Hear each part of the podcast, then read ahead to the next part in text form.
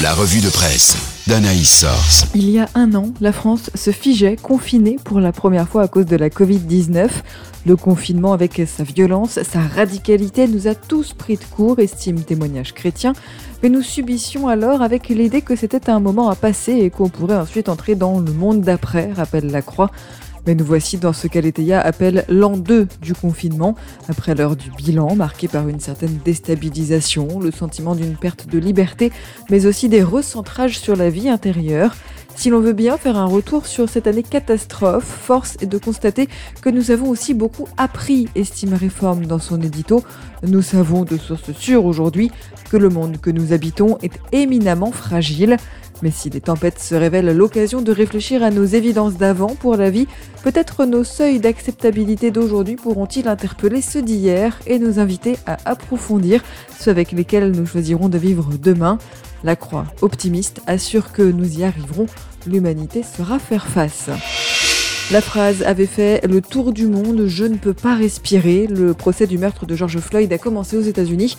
Près de dix mois après les faits, il s'agit d'un procès historique dans une société divisée selon Info Chrétienne.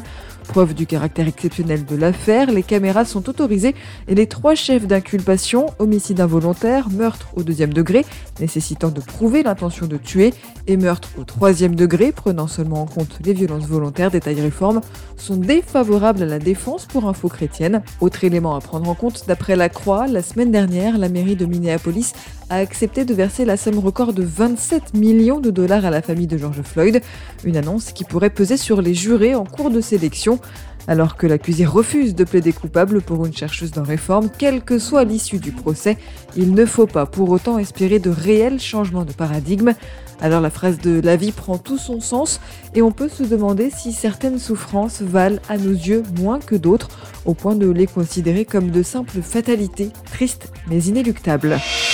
On termine avec un mot d'écologie, ça y est, la France vit en découvert climatique.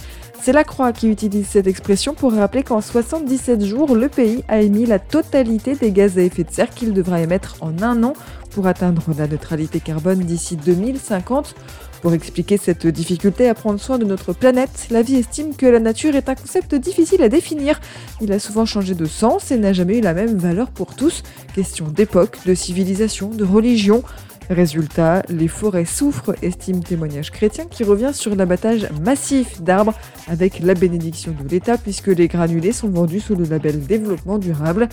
Alors pour mettre en lumière les bonnes initiatives, Le Pèlerin propose un numéro spécial pour réinventer l'agriculture, pendant que le magazine Le CEP revient dans son dossier du mois sur les jardins, nos paradis sur Terre omniprésents dans la vie des humains, et donc naturellement aussi à travers toute la Bible.